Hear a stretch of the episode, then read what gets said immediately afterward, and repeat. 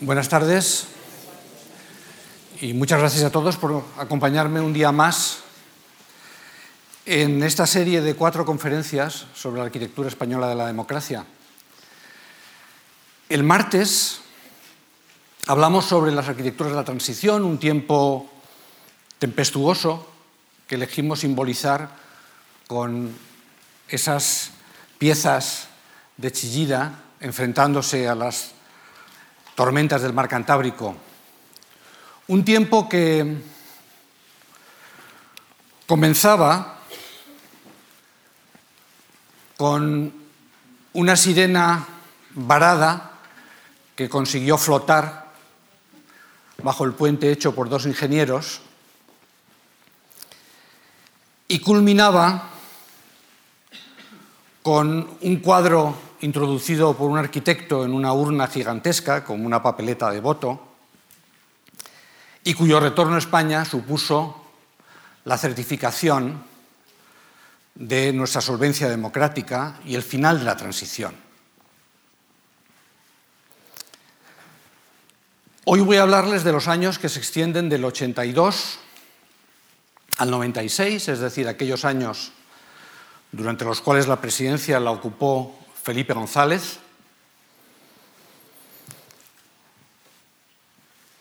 Unos años cuyo cambio tranquilo, como preconizaba entonces el Partido Socialista, supo quizá interpretar mejor que nadie el arquitecto Rafael Moneo con esa síntesis de continuidad e innovación que muestran obras maestras como el Museo de Mérida, el Museo de Arte Romano de Mérida, quizá la más importante de su muy larga y prolífica carrera. El Museo de Mérida es importante por muchos motivos, claro está. Fue el primer museo nacional declarado como tal fuera de Madrid. Hasta entonces los museos nacionales estaban todos aquí. Los orígenes del museo, claro, están en el siglo XVI, los primeros coleccionistas, el museo como institución se funda a principios del XIX, pero es en época muy reciente, en el año 80, cuando se recibe, Rafael Moneo recibe el encargo, que culmina en 1986. El museo Déjenme que les diga solo un par de palabras sobre el mismo. Al final es importante por muchas cosas. Seguramente es la obra más importante de la arquitectura española en estos últimos 40 años. Una obra especialmente feliz de su autor, en la que introduce una sensibilidad moderna, pero sin temer dialogar con la antigüedad. El museo, como saben muchos, es eh, obra de un arquitecto, parte de cuya carrera transcurrió como becario en la Academia de España en Roma, entre el año 63 y el 65. Es decir, que sobre su formación de arquitecto tenía ese conocimiento y ese amor a la antigüedad clásica que aquí refleja sosteniendo una vasija en esta foto de estudio. El Museo de Mérida, como saben, está conectado con un túnel, por desgracia, no siempre accesible al público, con el anfiteatro, que es una de las piezas importantes del conjunto arqueológico de la ciudad. Y Rafael Moneo lo abordó con una secuencia de muros paralelos, casi de carácter industrial, un galpón de ladrillo, pero que luego, los ven aquí durante la construcción, ¿eh? esa construcción que tiene, cuando lo vemos, estas fotos aéreas de la época de la construcción, tiene un aire ya como de ruina antigua. Es un edificio que en sus trazas tiene la regularidad y la condición masiva de la arquitectura, de la arquitectura romana se edificó como no podía ser menos y ocurre en cualquier parte de la ciudad de Mérida sobre restos arqueológicos, incluso un fragmento de una calzada que ven ustedes aquí, y al final pueden visitarse estos restos descendiendo eh, a la planta inferior del museo. Pero lo más importante estaba contenido en este pequeño croquis que daría lugar a la imagen que casi abrevia la arquitectura española de estos 40 años y que además ha sido elegida por el propio Rafael Moneo como el cartel de la exposición monográfica de su trabajo que por una curiosa coincidencia se inaugura en el Museo Thyssen el próximo lunes. Un edificio que reunió las dos corrientes intelectuales entonces más poderosas en la arquitectura. Ese retorno al contexto, a la historia, a la memoria, frente a la amnesia de la modernidad, que aquí se expresa con el uso de materiales cálidos como el ladrillo, y el atreverse a hacer arcos. La arquitectura moderna había prescindido del arco, tenía que ser, era una arquitectura en líneas rectas de metal y, de, y de vidrio, como hemos comentado en algunas conversaciones anteriores. Y esta, en cambio, recurría a materiales intemporales, con esa voluntad de no ser solo de su tiempo, sino de cualquier tiempo. Y además nos quería transmitir la dimensión y la escala de la arquitectura romana, introduciendo dentro de su edificio una columna del templo de Diana, que como ven llega casi eh, hasta el remate del edificio Moneo, mostrando hasta qué punto era difícil transmitir la importancia de aquella arquitectura y de aquellos restos romanos sin evocar su escala. Pero al mismo tiempo que recuperaba eso que hemos llamado posmodernidad a la manera de Aldo Rossi, es decir, esa recuperación de las formas del pasado para construir el presente, también se atrevía a hacer algo extremadamente figurativo, es decir, hacer un museo romano a la romana. A ningún arquitecto moderno se le podría ocurrir hacer eso. Un edificio tenía que ser moderno y daba igual que tuviera restos eh, romanos o pintura contemporánea. El edificio debía ser de su tiempo. En este caso se atrevió a hacer algo que muchos podían haber menospreciado como un peplum, una de estas eh, películas históricas en que todos van vestidos con toga, ¿no?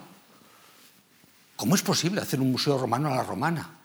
Este fue el genio y el talento de Rafael Moneo que hizo aquí su mejor obra y la única, por cierto, que dedicó a su padre, el ingeniero del mismo nombre, como reza en las verjas de bronce que lo cierran. Pero el año 82 es importante porque fue un año, en feliz para el país. Durante el verano se habían celebrado un campeonato mundial de fútbol en distintas sedes. De... Al equipo de español no le fue muy bien, se quedó en cuartos como tantas veces. Pero, sin embargo, el país sintió que podía organizar un gran evento internacional, que tenía capacidad em, logística ¿verdad? y económica para poner una cosa así en marcha. Y en 82 las urnas eh, premiaron a los socialistas y a su cambio tranquilo con 202 diputados. Era una mayoría colosal, extraordinaria, que le permitiría abordar un cambio oh, formidable. Durante el periodo de que les hablo, Felipe González sería candidato en cinco ocasiones y eh, en cada una de ellas el Partido Socialista experimentaría una cierta hemorragia, perdiendo entre 10 y 20 diputados en cada ocasión. Eh, cuatro años después, en el año 86, conservaría la mayoría absoluta. En el 89 obtendría 175 diputados, que no eran la mayoría absoluta, eran la mitad exacta de la Cámara, pero que le permitieron, no obstante, gobernar. Y en el 93, ya en una etapa de mayor desmoralización, obtuvo el resultado mejor, pero no una mayoría suficiente, y pudo gobernar tres años más con, eh, en, en coalición con Convergencia y Unión, el Partido Nacionalista Catalán. Finalmente, en el 96, y este será el final de mi relato hoy, perdería, debería, perdería las elecciones y debería dejar la Moncloa. Pero este momento fue un momento efectivamente mágico para muchos, cuando un joven socialista alcanzó la presidencia del gobierno y se producía el primer cambio pacífico de gobierno en el país. Esto que ahora nos parece normal, históricamente en España no, lo ha sido tanto. Y era una forma de celebrar el que la transición había finalmente llevado a su término y estábamos en una etapa distinta. Las cosas habían empezado a cambiar tres años antes con las elecciones municipales, que en Barcelona hicieron alcalde a Narcís Serra y en Madrid a don Enrique Tierno, que se convirtió en un alcalde además eh, carismático, con sus famosos bandos, eh, sus, fin, sus pequeñas frases en latín de recepción a dignatarios extranjeros. Y fueron los años también en que la movida de Madrid, que tenía Almodóvar como símbolo, generaron una efervescencia cultural insólita. Madrid vivía esa primavera de la cultura, a veces con, efectivamente, con, acentos frívolos, pero sin embargo expresando esa, esa nueva libertad con, extraordinaria elocuencia. Al mismo tiempo que entonces burbujeaba la movida en los bares de copas, también los socialistas abordaban grandes proyectos de vivienda social. Y quizá los arquitectos más significativos de este momento son, por un lado, Tanis Pérez Pita y Jerónimo Junquera, los dos de familias históricas vinculadas a la inteligencia liberal madrileña. Eh, Jerónimo Junquera, sobrino de una de las fundadoras del Colegio Estudio, eh, Tanis emparentado con Solana y a través de su mujer, eh, que era, digamos, sobrina del poeta García Lorca y además nieta de un, ministro del gobierno republicano, era a fin de cuentas, una generación nueva, con otros perfiles distintos. Y las obras que iban a hacer en esa primera etapa muchas veces eran de vivienda social, como aquí en Palomeras. Viviendas destinadas ya no tanto a absorber la inmigración rural, como había sido el caso en los años 60, sino a dignificar unos barrios degradados de la periferia madrileña. Y lo propio harían otra pareja en este caso de hermanos, los hermanos Casas, Manuel e Ignacio de las Casas. Manuel tendría también puestos importantes en los gobiernos socialistas, sería durante mucho tiempo director general de arquitectura, que en el mismo Palomeras realizaron este tipo de viviendas sociales, como ven, digamos, de gran de, gran dimensión, de gran ambición en los números y en la financiación, que marcarían aquel primer momento socialista. Era el retorno a los barrios y el deseo de dignificar los barrios con nuevas inversiones de vivienda pública.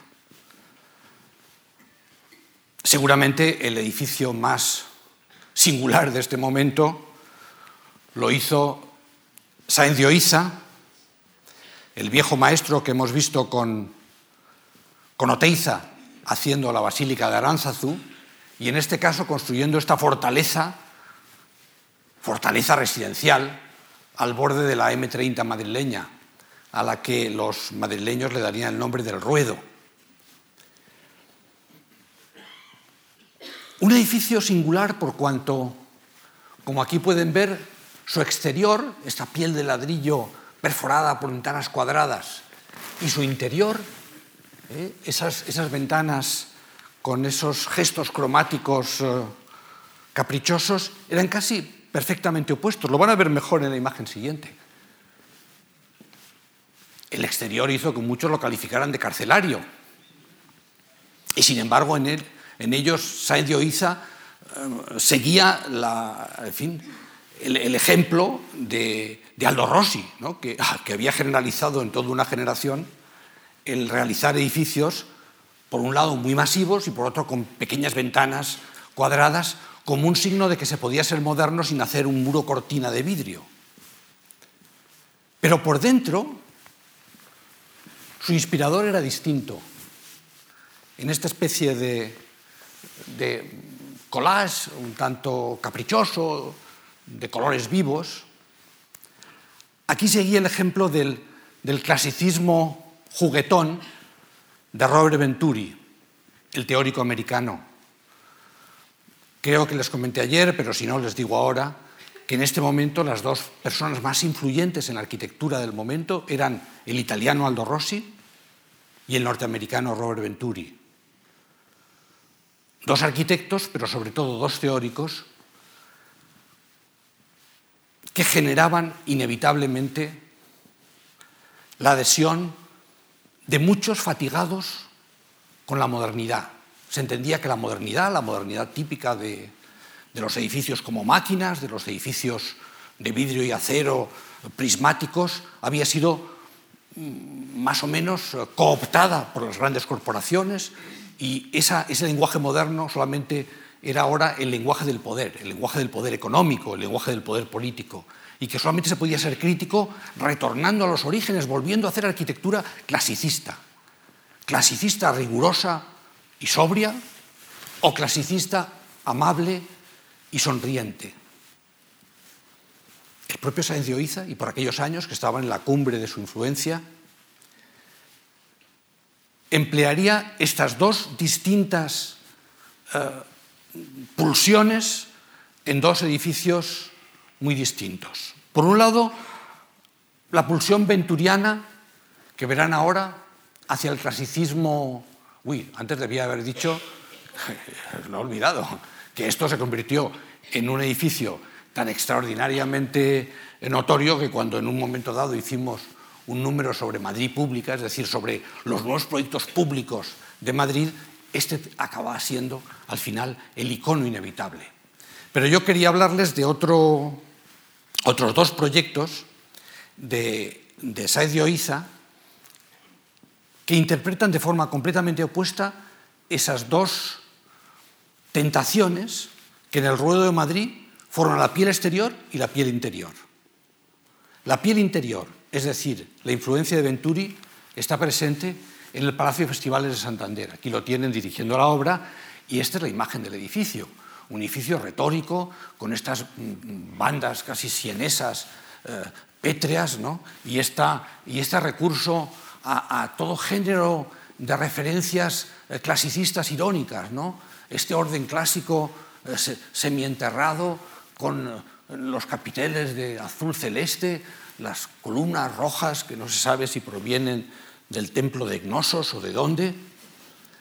Esta suma de cosas, que en este caso ya era la influencia de Venturi, pero digamos filtrada por los edificios de Stirling, otro gran maestro británico que abrazó la posmodernidad,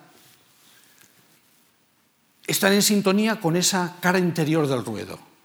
La cara exterior del ruedo, sin embargo, la expresaría mejor que ningún otro en el edificio Triana de Sevilla, la Torre de Triana, una mole colosal para las consejerías del nuevo gobierno autónomo, que expresaba, claro, el poder administrativo de la nueva administración regional, pero a través de una mole que a muchos inevitablemente les recordará pues, el Castel Sant'Angelo, es decir, la, la mole Adriana o el mausoleo de Adriano, quizá porque Adriano, el tercero de los emperadores buenos de la dinastía de los Antoninos, pues eh, era oriundo de Itálica, ¿no? de manera que había ese viaje de ida y vuelta eh, de Itálica a Roma y de Roma aquí, para construir algo de una monumentalidad efectivamente eh, impresionante. Este edificio lo acabó en el año 93 y ese mismo año le otorgaron el premio Príncipe de Asturias de las Artes, que es la mayor distinción que España otorga a un artista o a un arquitecto. Se acordarán los que estuvieron aquí el pasado martes que habíamos contrastado dos edificios bancarios hechos por Sáenz de Oiza y por su discípulo Rafael Moneo, porque Rafael Moneo, además de trabajar con Hudson en, Dinamarca y además de estar en Roma, trabajó con Sáenz de Oiza y lo consideraba su maestro. Aquellos dos edificios, la torre del Banco de Bilbao, por un lado, y, y Bankinter por otro, eran casi completamente opuestos, pese a ser simultáneos. Pues bien, aquí tenemos un ejemplo singular también del contraste entre maestro y discípulo, porque si cruzamos el río Guadalquivir y vemos la previsión española que realizó Rafael Moneo solo unos pocos años antes, delante de la Torre del Oro, verán que las sensibilidades de maestro y discípulo no pueden ser más distintas, porque frente a la rotundidad monumental e incluso yo diría que, que asertiva ¿no? de Oiza, Rafael Moneo, lo mismo que había hecho en Bankinter, se disuelve en el paisaje. Intenta metabolizarse detrás de los pavimentos, fragmenta el edificio, el edificio como pueden ver, eh, en fin, no hace falta que lo diga, pero es este de aquí, ¿no? Eh, con la torre del oro al fondo, perdón, la torre del oro delante y la giralda detrás, ¿no? Y hace la previsión española un edificio que desconcertó a muchos, porque decían, Moneo se ha hecho sentimental esta especie de clasicismo de Rafael Moneo ya le ha llevado, ¿sabes?, a, una, en fin, un, abuso manierista de los materiales, eh, los mármoles donde se inscribe el nombre de la empresa de seguros, eh, los tejados vidriados, las, las, eh, las celosías de barandillas de bronce, todo ello transmite una idea palaciega y al mismo tiempo regional, sevillana, que hace, por un lado, que el edificio parece que esté allí desde hace 200 años y hace que se disuelva en su contexto. Es una arquitectura de tan contextual, llega, digamos, a, negar su voluntad de afirmarse. Me parece significativo que siendo los dos producto de la misma matriz y, en fin, y, al final arquitectos que comparten una voluntad cultural similar, a los dos lados del Guadalquivir sus eh, propuestas sean tan opuestas, como habían sido opuestas sus dos edificios bancarios en la Castellana mm, una década antes. ¿no? Rafael Moneo, lo mismo que Oiza, fue, es un grandísimo profesor, profesor carismático, y durante todos los años 70 desarrolló su carrera de profesor en Barcelona, donde obtuvo una cátedra. Y allí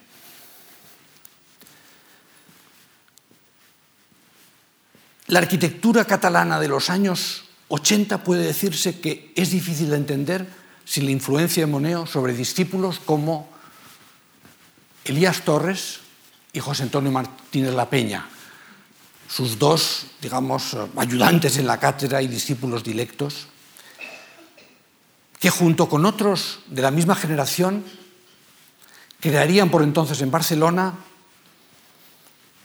una modernidad distinta, una modernidad tan atenta al detalle, tan atenta a lo existente, tan atenta al contexto, que muchos no la reconocían como modernidad.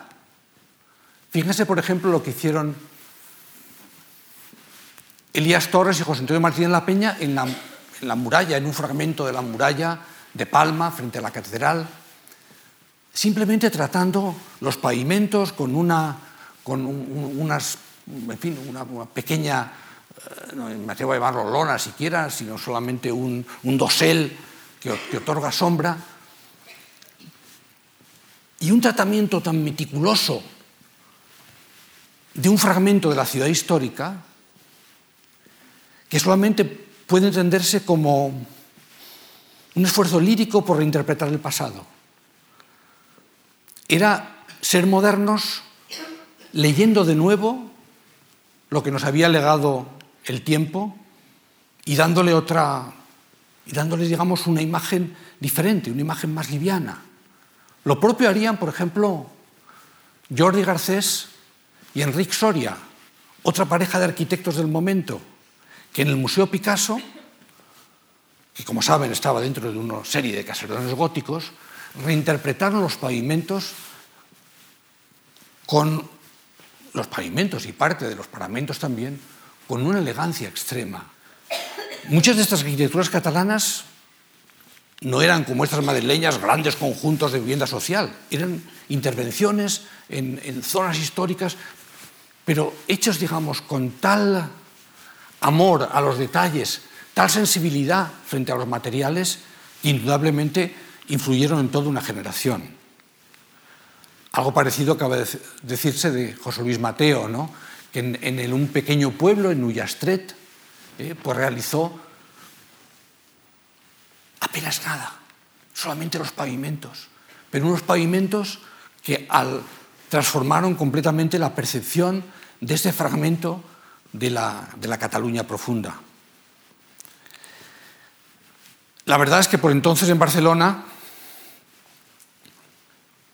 que como les recuerdo tenía como alcalde a Narcís Serra, se puso en marcha una política que supo resumir admirablemente Oriol Boigas. Oriol Boigas, el gran arquitecto y urbanista catalán, que todavía vive, dijo, ¿qué hacer? Dijo dos cosas, higienizar el centro y monumentalizar la periferia. Higienizar el centro quería decir simplemente, en el casco más uh, hacinado, pues abrir nuevas plazas, abrir nuevos uh, espacios eh, que, le dieran respiración a, ese tejido compactado. Y se crearon lo que entonces se pusieron de moda como las plazas duras de Barcelona. La más dura de ellas la harían estos dos arquitectos veteranos, Albert Plana y Helio Piñón, delante de la estación de Sants ya con una sensibilidad que empezaba a ser distinta, con estos mm, grandes marquesinas eh, que se habían soñado casi como, como gestos eh, de una arquitectura que se hubiera detenido en un momento de, danza y que tuvieron un eco popular, por decirlo amablemente, eh, mezclado. La gente estaba acostumbrada a que las plazas estuvieran muy arboladas, llenas de bancos, y estas plazas duras, ¿sabes? Solamente con estas marquesinas eh, bailonas, pues produjeron una cierta perplejidad. Pero le ganarían a Barcelona, digamos, un gran protagonismo en la escena internacional, porque estaba transformando su entorno urbano desde una sola cabeza rectora y con una grandísima inteligencia y pragmatismo estratégico. En aquel momento trabajaba en el despacho de Piñón y Plana un jovencísimo arquitecto del que luego hablaremos, Enrique Miralles, y algo, digamos, de la sensibilidad de Miralles está presente también en estas primeras plazas de Barcelona. Se dan cuenta que frente a esa oposición entre Rossi y Venturi de la que hablaba, el clasicismo seco de Rossi, el clasicismo más eh, eh, sonriente eh, de Venturi, había surgido una tercera, una tercera no, no sé llamarlo estilo, una tercera corriente, una tercera sensibilidad, que acabó por acuñarse con el nombre de arquitectura deconstructiva. Entonces Derrida estaba de moda, en el año 88 Philip Johnson hizo una gran exposición Philip Johnson, que era el gran árbitro de la moda arquitectónica, el Museo de Arte Moderno de Nueva York, eh, que tenía por título Arquitectura deconstructivista, y decía deconstructivista porque tomaba la arquitectura de los, de los rusos de la época de la Revolución, los rusos de, los años eh, 10 y 20, como referencia. Así que, junto a esos posmodernismos clasicistas, surgía, digamos, otra sensibilidad. Pero permítanme que les ponga otro ejemplo de lo que Boigas llamaba monumentalizar la periferia. El primer ejemplo era higienizar el centro. ¿Cómo se monumentalizaba la periferia? Creando en zonas indistintas, colocando edificios o objetos de tal valor simbólico que les, que les otorgaran un significado distinto al que tenían y que les hiciera sentirse a los habitantes de estos barrios, a veces periféricos, orgullosos de habitar allí. Para uno de los primeros llamaron al entonces desconocidísimo Santiago Calatrava. Santiago Calatrava, que se fotografía aquí con Félix Candela, el gran eh, arquitecto exiliado en México y gran además eh, revolucionario de la construcción en hormigón, ¿no? con sus paraboloides hiperbólicos. Calatrava se sentía arquitecto ingeniero y heredero de Candela. Él había, se había hecho, después de estudiar artes y oficios, se había hecho arquitecto en Valencia, después había hecho un doctorado en ingeniería en Zúrich, en la ETH, una de las escuelas politécnicas más prestigiosas del mundo. Y Calatrava, además de arquitecto ingeniero, tenía una tercera vocación, que era la de escultor. Y esta la expresó de forma pionera en este puente de Bac de Roda. Un puente para salvar un parque de vías ferroviarias que corría paralelo a la costa y unir la costa, digamos, con, con la montaña y que podría haberse resuelto con una simple pasarela y que, sin embargo, Santiago Calatrava resolvió con esta, eh, fin, este, este puente tan escultórico y tan retórico. Unos pueden pensar, ¿para qué tanto? Si al final no hay que salvar nada más que una luz pequeña, podría haber sido simplemente un tablero. Pero había que monumentalizar la periferia. No había simplemente que comunicar estos dos barrios separados por el parque de vías. Había que crear un icono que les diera identidad. Y esta era la política de Oriol higienizar el centro, monumentalizar la periferia. Esto hizo de Barcelona un icono internacional, una ciudad admirada en todo el mundo. Y Calatrava, que hoy tantas veces lo vemos solamente como casi un término de abuso, en aquel momento era, sin duda, el que de manera más radical revolucionó la construcción de puentes, entendiendo que un puente no, era solamente un problema ingenieril para salvar una luz, sino que era un problema icónico, escultórico, emblemático. Y este Bac de Roda, aun pequeño, fue su primer paso en un largo camino. Un largo camino que, por cierto, lo hará protagonista de la tercera de mis conferencias el próximo martes.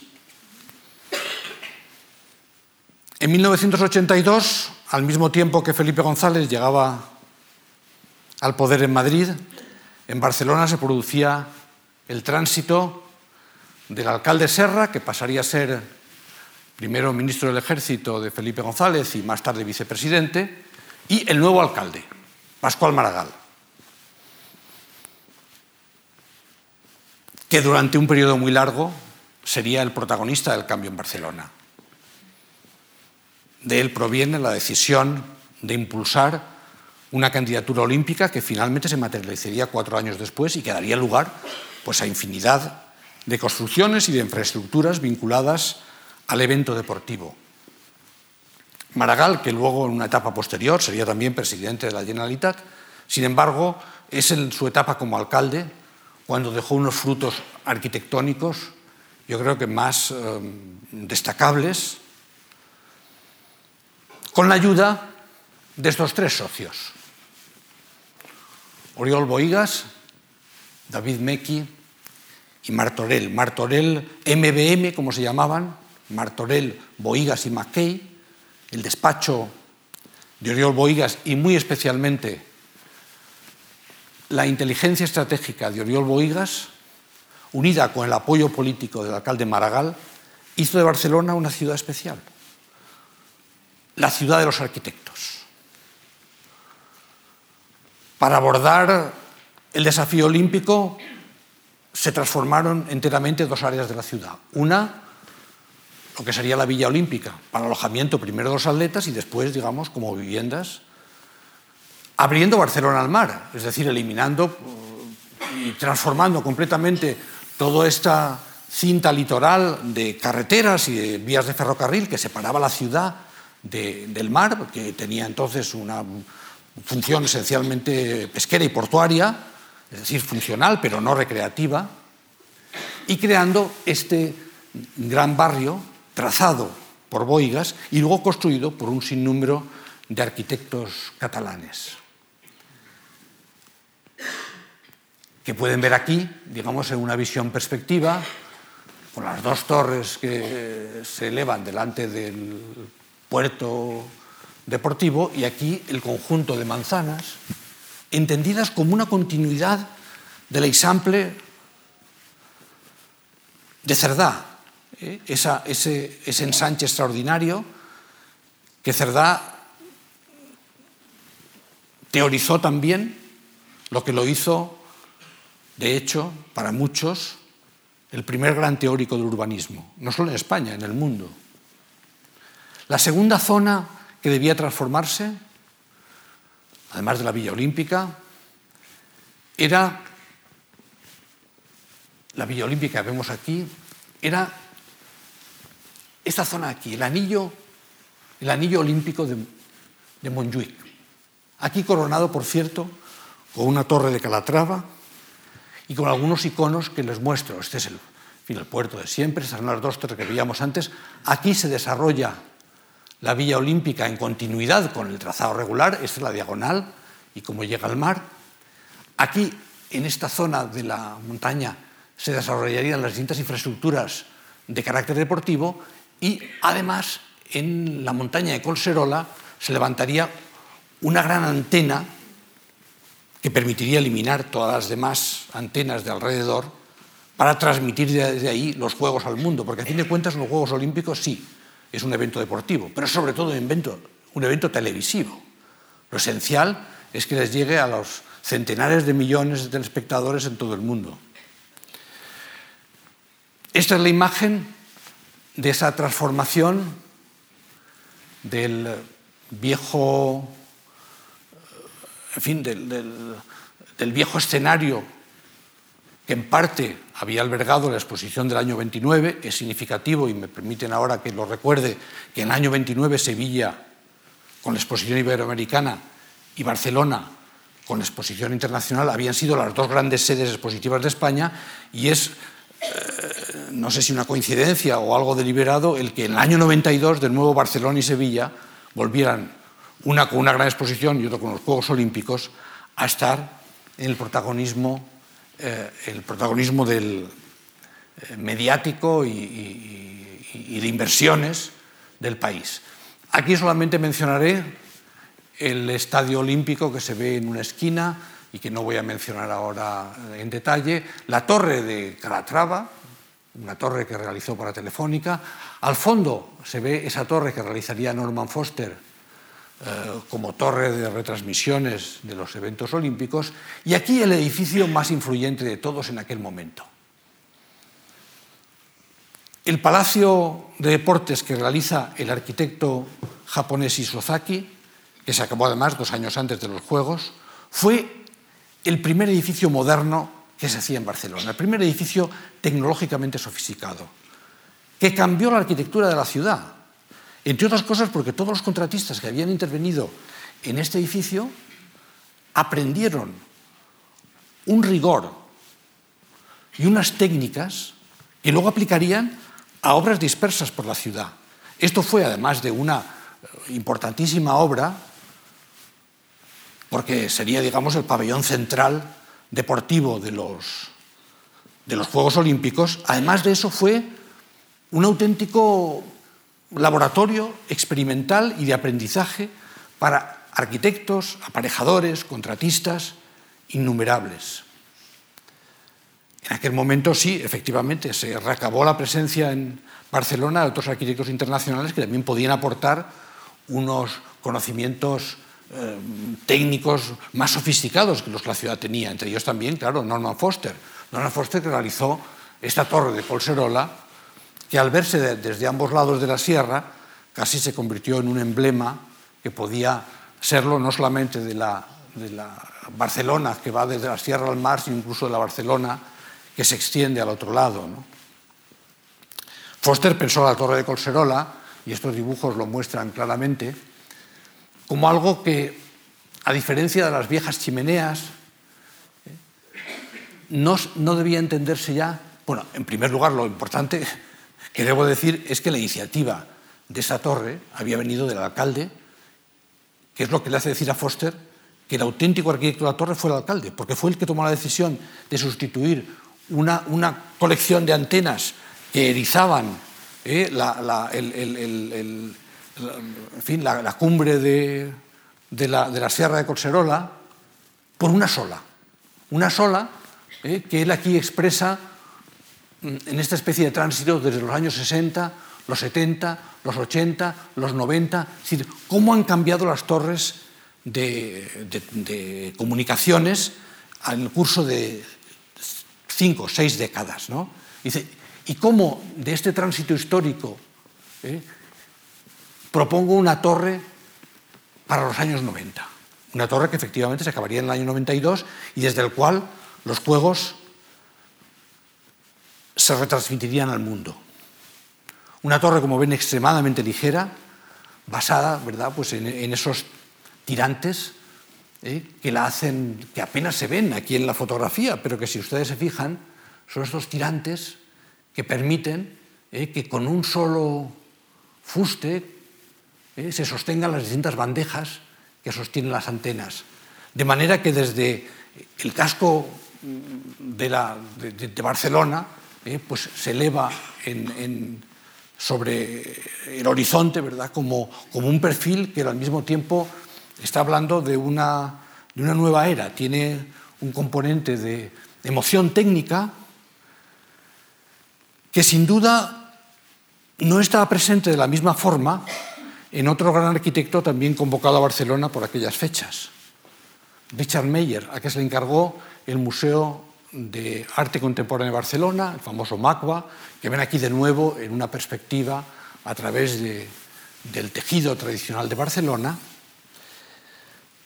Richard Meyer, que era entonces ya un arquitecto muy reconocido, de hecho realizó con ese mismo lenguaje neocorbuseriano mm, más de una decena de, museos por toda Europa, siempre con esa obsesión ¿eh?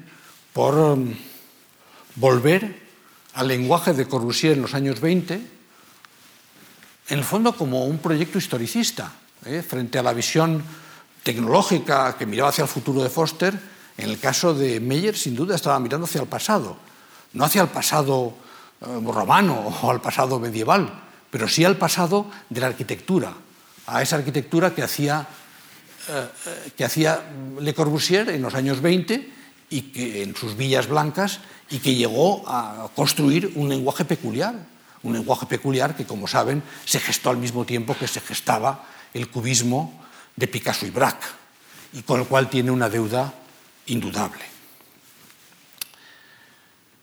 El museo no tuvo una historia feliz y tardó mucho tiempo, se acabó mucho más tarde que los Juegos, o sea que aunque se comenzó muy temprano, la construcción por distintos motivos se prolongó y solamente se acabaría en el año 94 o 95, ya mucho más tarde de la culminación de los Juegos. Los que, sin embargo, no podían retrasarse eran Bonel y Rius, otros dos eh, grandes arquitectos catalanes de este momento, Esteve Bonel y Francesc Rius, que ya habían hecho una primera obra deportiva extraordinaria, este canódromo, perdón, este velódromo, que digo yo, a veces a unos le cruzan los cables, este velódromo de Horta, ¿eh? que inscribe la pista ovalada de los ciclistas, los ciclistas, no los galgos, aunque corran como galgos, dentro de un círculo perfecto y que les valió una reputación extraordinaria de arquitectos deportivos, que consagrarían, por cierto, con otro de los grandes recintos de la Barcelona del 92, que fue el Palacio de los Deportes, que pueden ver aquí ¿Sabes? Hoy lo ocupa, lo usa el, el Juventud de Badalona. Está en Badalona y se construyó esencialmente para que se desarrollara ahí toda la competición de baloncesto. Es donde jugaría el, en fin, como dicen los, el equipo mágico de Estados Unidos, que al final pues, obtendría el oro, y que como pueden ver une a su mm, recinto obviamente pues ovalado para, para coger la, en fin, los eventos deportivos, esa, ese, esa cubierta cerrada que evoca también las cubiertas cerradas industriales de, esta Badalona fabril, ¿no?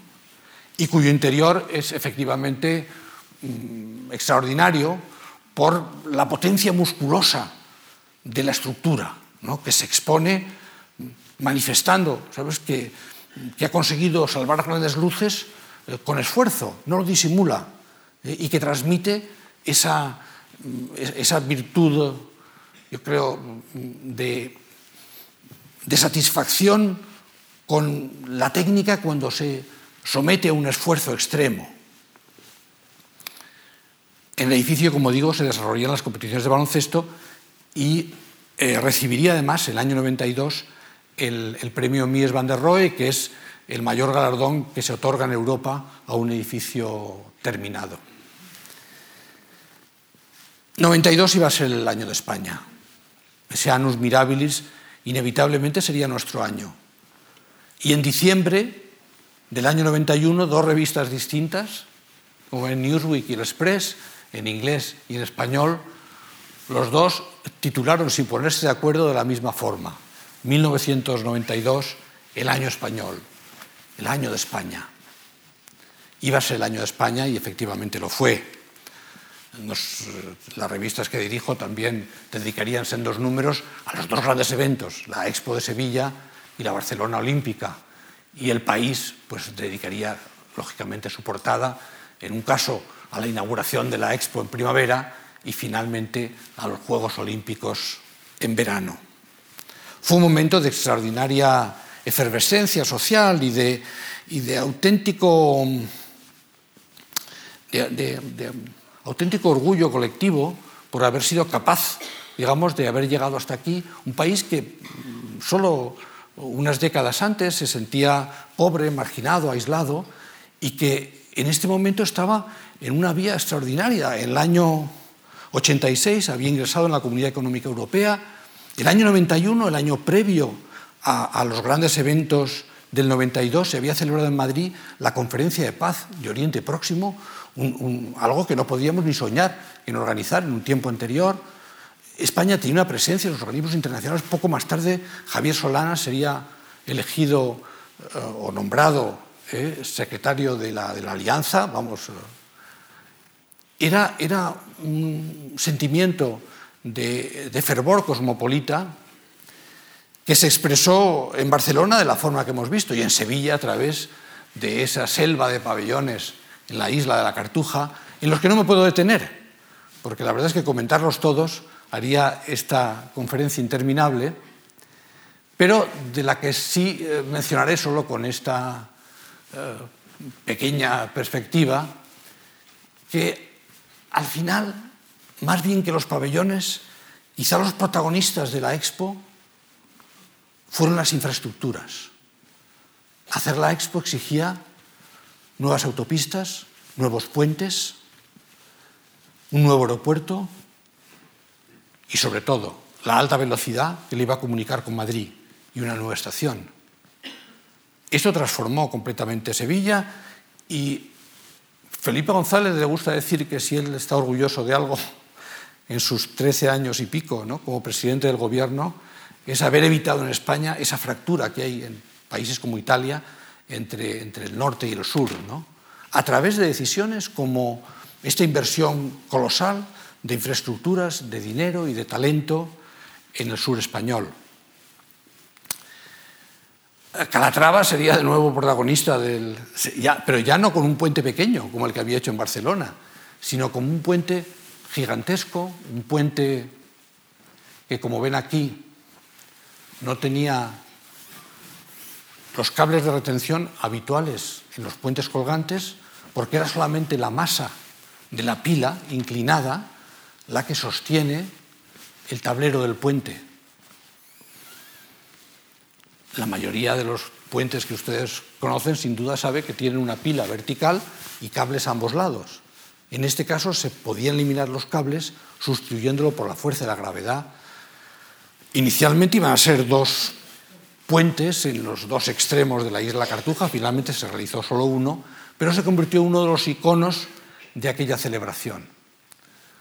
Otro, inevitablemente, había de serlo el nuevo aeropuerto, el aeropuerto San Pablo, que en este caso se encargó a Rafael Moneo, que lo realizó con unos ecos de arquitectura islámica que nunca han llegado a ser entendidos del todo bien. Más suerte tuvieron sus discípulos, Antonio Cruz y Antonio Ortiz, dos jóvenes que hemos visto el martes construyendo un patio en forma de riñón en el denso tejido de Sevilla y que, como muchas veces ocurre con nuestros arquitectos, les llega en un momento dado ya la hora de las grandes realizaciones. En su caso pudieron hacer la estación de Santa Justa, en Sevilla. Una estación de tránsito que, sin embargo, modelaron como una estación de término, con una inteligencia y con una sensatez que seguramente ha hecho de ella una de las mejores estaciones realizadas en el mundo y que les valdría, por ejemplo, el más tarde ser invitados a realizar una estación eh, de ferrocarril en Basilea ¿no? y proyectaría su carrera internacional. Esta, claro está, era la estación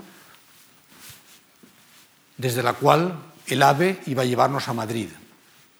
Y en Madrid sería de nuevo su maestro Rafael Moneo el que realizaría la estación de Atocha.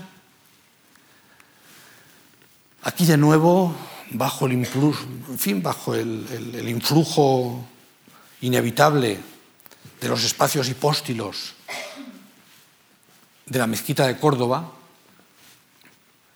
que tanto en el aeropuerto como en la estación están presentes en la obra de Rafael Moneo, con estos colosales eh, pilares que inicialmente incluso iban a tener unos capiteles también de hormigón armado, al final sustituyeron por otros de metal, pero que hicieron de Atocha el extremo de esa gran inversión de recursos y de talento que fue el AVE. Muchos pueden pensar, el AVE más lógico hubiera sido entre Madrid y Barcelona, las dos grandes ciudades, ¿no? Pero como muchos decían, si no hacemos ahora el AVE de Sevilla, no se hará nunca.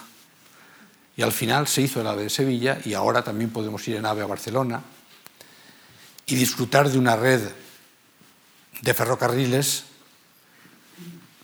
que verdaderamente quizá no nos podemos permitir, pero que es un lujo de disfrutar. Sevilla y Barcelona fueron las dos ciudades que canalizaron todas las inversiones en este momento, en este anus mirabilis de la democracia española. Y Madrid se quedó con el premio de consolación de Capital Europea de la Cultura durante ese año. Pero ese premio de consolación tenía dentro un regalo bien valioso, que fue el Museo Thyssen. El viejo Palacio de Villahermosa, que había realizado un discípulo de Villanueva. Había sido muchas cosas. Lo último, Banca López Quesada, que se arruinó, formó parte del patrimonio estatal, se asignó al Museo del Prado durante eh, casi ocho años. Eh, se pensó que allí iría todo el 18 y Goya del Museo del Prado, pero cuando surgió la oportunidad de hacerse con la mayor colección de arte en manos privadas, que era la colección Thyssen, el Estado le ofreció algo formidable, que era un gran edificio histórico enfrente del Museo del Prado, y esto fue lo que al final venció la balanza en la negociación. Entonces puedes pensar que esto es una cosa más de las muchas que cuento, pero no es pequeña. En las memorias de Margaret Thatcher, que justamente cubren estos años, solamente hay una mención a España. Y es la España que ha hecho el cambio socialista, la que ha entrado en la, la Unión Europea, que ha organizado la conferencia. No, la única mención que hay es que no consiguió la colección Thyssen. Esa es la única mención que hay en 20 años en una primer ministra eh, británica, ¿no? Así que sí, fue un gran regalo para Madrid. Y fue Rafael Moneo también el, encargado de, de adaptar el edificio. Mm, prácticamente solamente había que, respetar las fachadas, porque la banca López Quesada ya había, digamos, devastado el interior, de manera que Rafael Moneo pudo recuperar incluso pues, esa tradición palaciega de las salas en enfilad, ¿sabes? Y, y la ciudad dotarse de un gran museo para sumar al Reina Sofía y al Prado en, esa milla de oro de Madrid. Por entonces, y me acerco ya al final de esta conversación, surgieron muchos otros arquitectos que me gustaría al menos mencionar. El pintor Juan Navarro Valdebec, también arquitecto, empezó como tantos, con una pequeña casa, la Casa de la Lluvia, para su hermano. Después hizo cosas más importantes en Madrid, haciendo una serie de pequeños edificios culturales en, la zona de la cornisa eh, eh, la cornisa poniente de la ciudad y realizaría al final una obra extraordinaria, una obra que le consagraría en eh, Salamanca, ¿no? un, gran auditorio y palacio de congresos con esta bóveda pesadísima y sin embargo liviana, que es también otro de los edificios mágicos terminados en este año mágico que fue 1992. Carlos Puente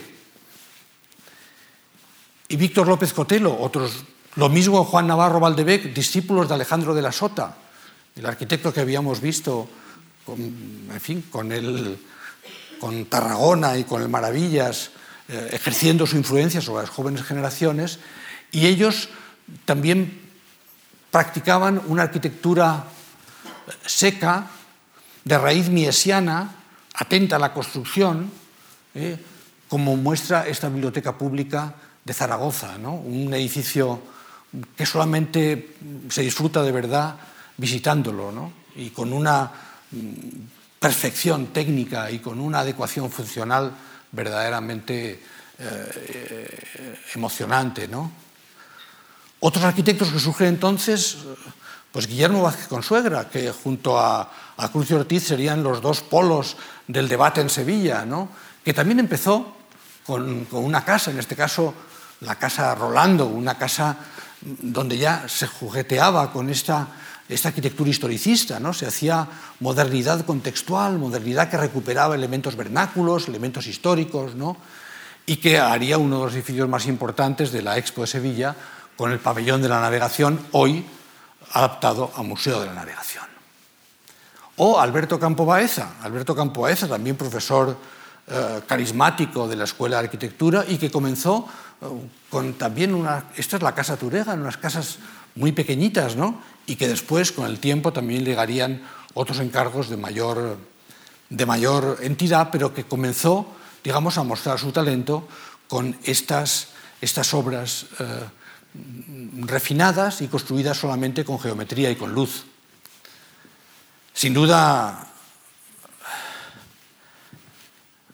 El personaje más deslumbrante en aparecer en aquel momento en España es Enrique Miralles, aquí con su mujer y también arquitecta, y muy buena arquitecta, Carmen Pinós,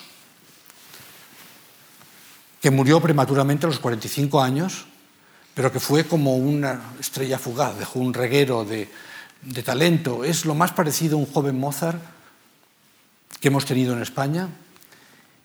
Y con su mujer, con Carmen Pinós, hizo ese cementerio de Igualada,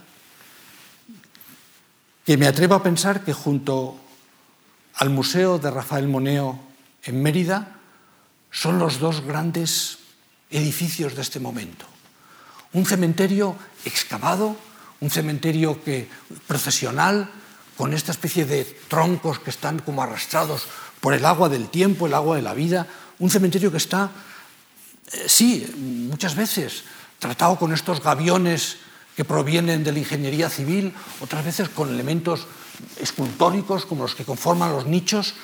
Un espacio de reflexión casi todo bajo cota está excavado en el terreno de manera que es, entrar en ese cementerio es un, descenso, un descenso mm, en el fondo, que, suscita la meditación y que reinterpreta como pocos han hecho una arquitectura tan difícil como la funeraria, en donde la gravedad de la muerte y al mismo tiempo la celebración de la vida tienen que ir a la par.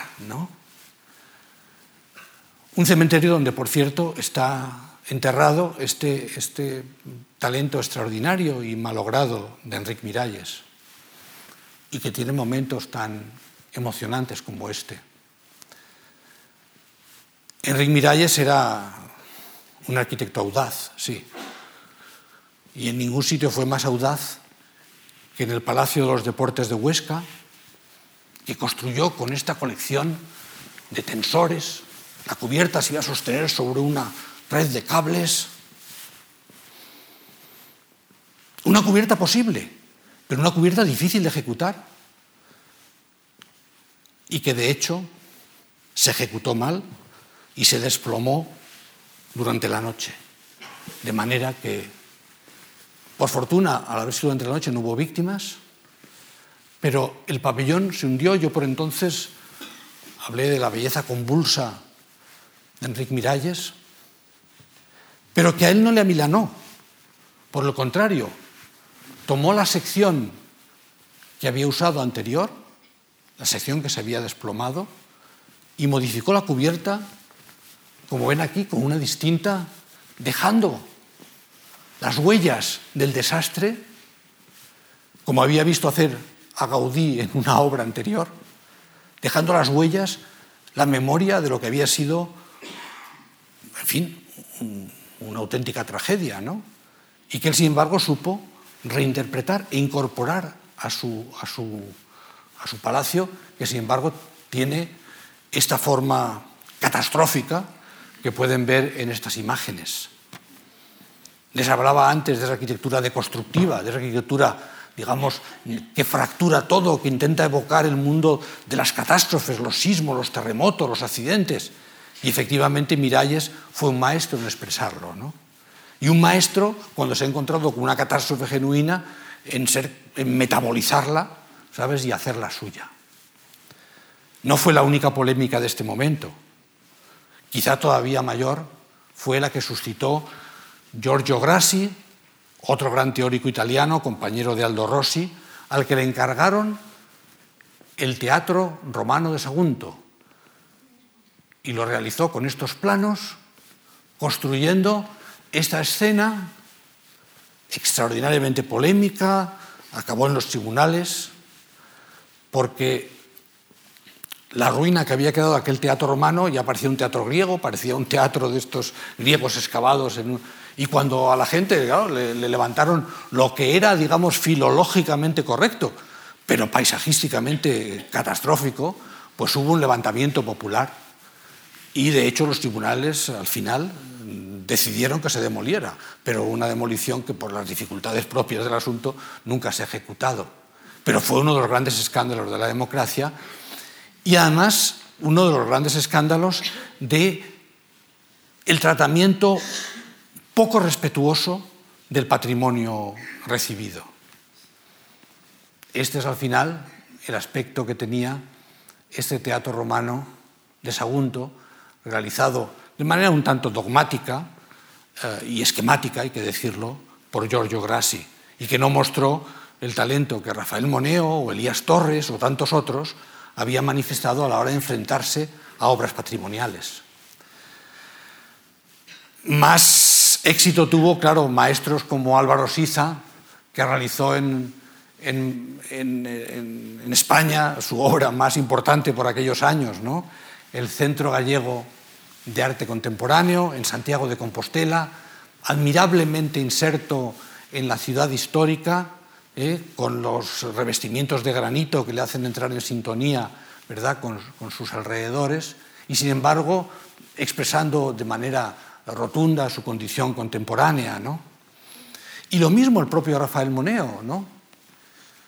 que recibió por entonces un encargo que no podía rechazar, hacer la Fundación Miró o la Fundación Pilar Juncosa y Joan Miró en Palma de Mallorca. Por entonces Rafael Moneo, que había estado durante los años 70 dando clase en Barcelona, la primera mitad de los 80 estuvo dando clase en Madrid, pero la segunda mitad de los 80 estuvo de decano en la Universidad de Harvard, donde había reemplazado, muchos años después, claro, no de forma directa, a, a José Luis Sert, que fue también decano de la universidad. Y se da la circunstancia de que Sert había realizado este primer estudio de Miró. Miró tenía, digamos, esta casa donde eh, todo este conjunto es el conjunto, digamos, de, de, del, mundo mironiano. Eh, Sert le hizo esta, este primer recinto de estudio y finalmente Rafael Moneo, ya desaparecido el, el, el pintor, realizó esta, esta extraordinaria obra de la Fundación, de la Fundación Miró, que por un lado mm, refleja ¿verdad? esta forma fracturada de las fortalezas renacentistas, ¿no? se acomoda al paisaje ¿eh? y sin embargo en sus interiores, con sus grandes ventanales de alabastro, consiguen crear una atmósfera eh, mm, casi amniótica, eh, donde las esculturas, sobre todo, más que las pinturas, de Miró se exponen con admirable naturalidad.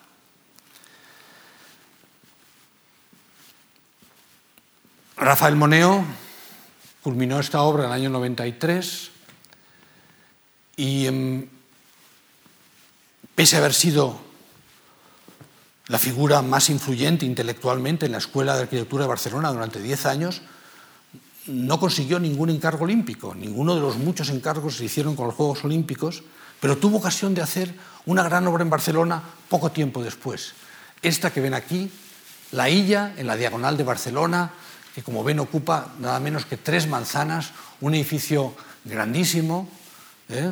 con muchísimos usos, con usos tanto residenciales como de oficinas, como hoteleros, hay también un centro comercial dentro, y que logró resolver con una única detalle de fachada para los muy diversos usos, dando unidad al conjunto y sin embargo fracturándolo, fracturándolo de manera que la percepción desde esa gran autopista de coches que es la diagonal pues, pues fuera más amable, ¿no? disimulando la escala de 300 metros de, esta, de este rascacielos tumbado, como alguna vez le llamaron. ¿no?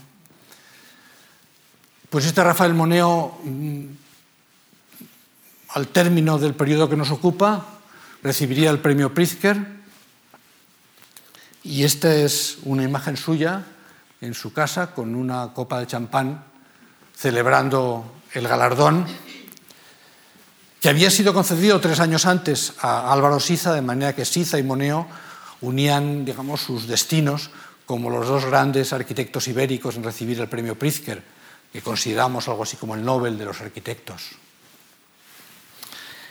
Este periodo y estoy, llego ya al, al, al término de mi, de mi conferencia de hoy. Se cerraría con dos edificios que me tocó comentar en el diario El País. En el año 93 comencé a, escribir, comencé a ocuparme de la página de arquitectura y lo hice durante 14 años. Y mi primer artículo fue precisamente este que ven ustedes aquí, sobre las torres de Kio, las torres de Kio como símbolo de ese momento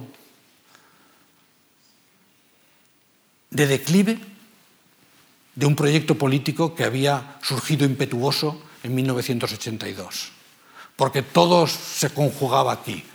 Las torres de Kio estaban entonces incompletas, pero es verdad que la Kuwait Investment Office, eh, el año 90, y 90 se había producido la invasión de Kuwait, el 91 eh, la tormenta del desierto, es decir, que la política internacional también de repente eh, cruzaba sus caminos con nuestras modestias arquitectónicas y este edificio era precisamente obra de Philip Johnson, ese arquitecto que había defendido la arquitectura deconstructivista en esa famosa exposición del año 88 en el MoMA, un año antes de que la caída del muro de Berlín ¿verdad? pusiera en cuestión eh, el, bueno, acabara con la Guerra Fría y acabara con la política de bloques.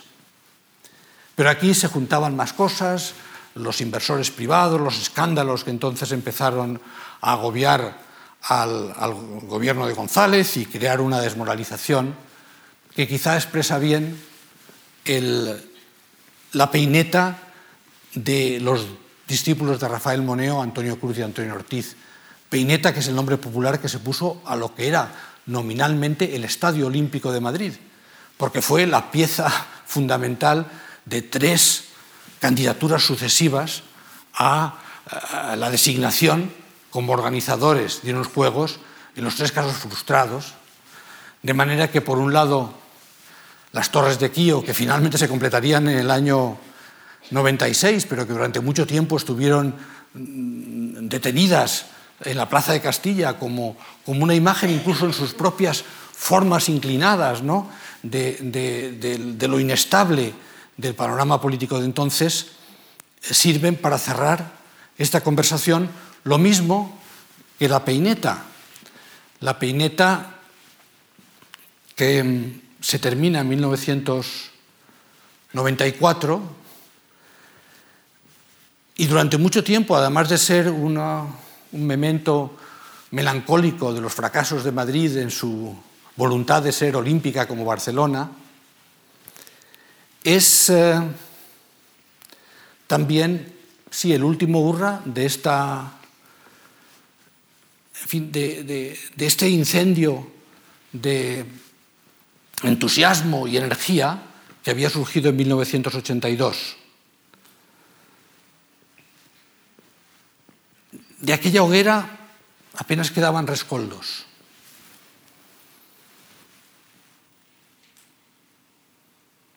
Por muchos motivos, la población había cambiado su talante. Los escándalos económicos habían generado también una desmoralización que entonces se atribuyó a una palabra, el desencanto. Era el tiempo del desencanto. Y sin embargo, bajo las cenizas